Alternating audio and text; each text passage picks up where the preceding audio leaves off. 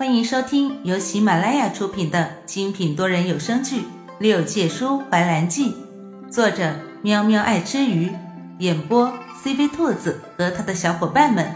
欢迎订阅收听。第七十四集，兰叔拿着厚厚一叠纸，看着白树夸赞道：“姑娘，你这是上哪家王爷的身价底细都问了个遍啊？”不会是全府的下人都被你骚扰过了吧？白叔很自豪地说：“那倒没有，就是问厨房的何大娘，专门打扫凉亭的丫鬟夏珠，还有伺候王爷的李侍卫。”看着白树即将十个手指头都不够掰了，兰叔陡然问了一个最重要的问题：“你是怎么向别人开的口的？难道他们就没问你，谁让你去打听这些的？”有。白树重重的点了下头，那力道像是要砸进兰叔的心里。那你是怎么回答的？果然，我和他们说，王妃娘娘体恤王爷在外辛苦，所以想为王爷做些什么，但是怕触碰到王爷的逆鳞，所以我就先来打听清楚王爷的喜恶。白树说的很认真，但是他看着兰叔一脸绝望的表情时。他有些怀疑，自己是不是说错话了？没有啊，难道这不是事实？当然，兰叔不知道白树在想什么，否则吐血的就该是他了。他朝白树竖起大拇指，没再说什么。他怕接下来再聊下去，他心脏接受不了。兰叔的视线放在这一叠来之不易的情报上。认真的看了起来，只是每看一条，他都情不自禁的想要吐槽：喜素忌荤，喜茶酒，忌甜食，不喜油腻。看到这两条，兰叔觉得有些傻眼。这是要当和尚的节奏吧？但是他近女色，贪恋红尘啊，所以寺庙是不会收的吧？再往下看。王爷不喜闹，喜静，琴棋书画无一不通。待在府里的时候，喜欢在花园凉亭里喝茶垂钓。哟呵，这品茶垂钓的嗜好还真是戒不掉啊！兰叔渐渐的往下看，每看一条就吐槽一条，一个上午才堪堪看完。将这些都铭记于心之后。他长长的吁了一口气，不容易啊，能看完真的不容易。兰叔抬眸看了看日头，眼珠子滴溜溜的转，让白树给他准备些做吃食的材料。白树懵懵懂懂的去做了。揽月阁有自己的小厨房，一切倒还方便。等食材都准备好了，兰叔已经换了一身简便的衣服。长发用簪子挽起，整个人看起来干净利落。兰叔要做的是杏花糕，王府花园里多的是杏花，兰叔让人去摘了一些来，自己则在厨房里揉面团，动作过于像模像样，看得白树一愣一愣的。小姐什么时候学会做糕点了？这真的是我家小姐？白树在一旁看得发怵。生怕兰叔伤到自己，王妃，你想做什么，让厨娘来做就好了，何必自己下厨，弄伤了自己可怎么行？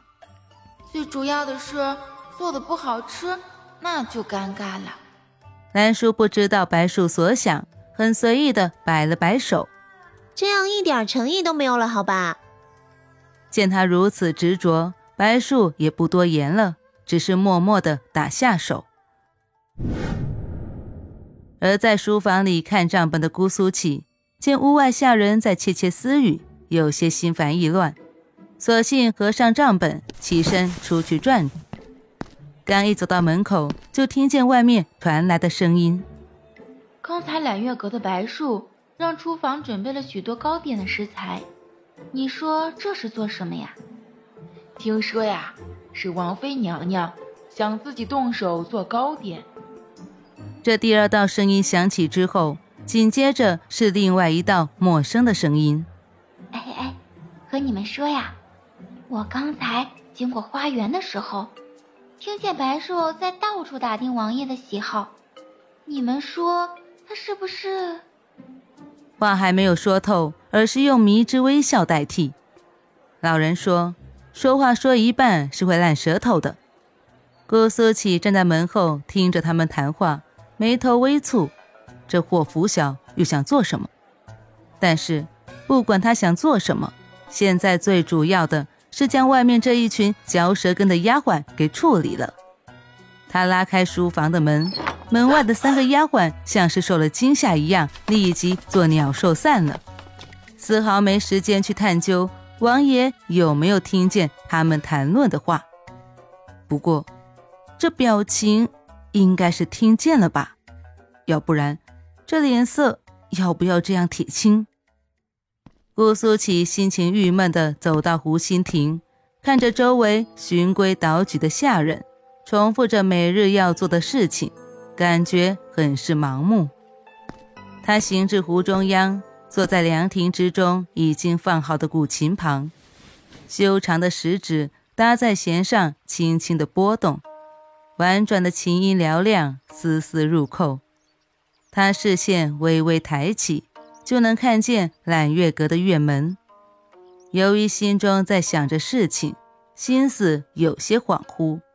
当悠扬的琴音传入揽月阁的时候，兰叔已经做好了杏花糕的模子，只需要将杏花糕放蒸笼上蒸就好了。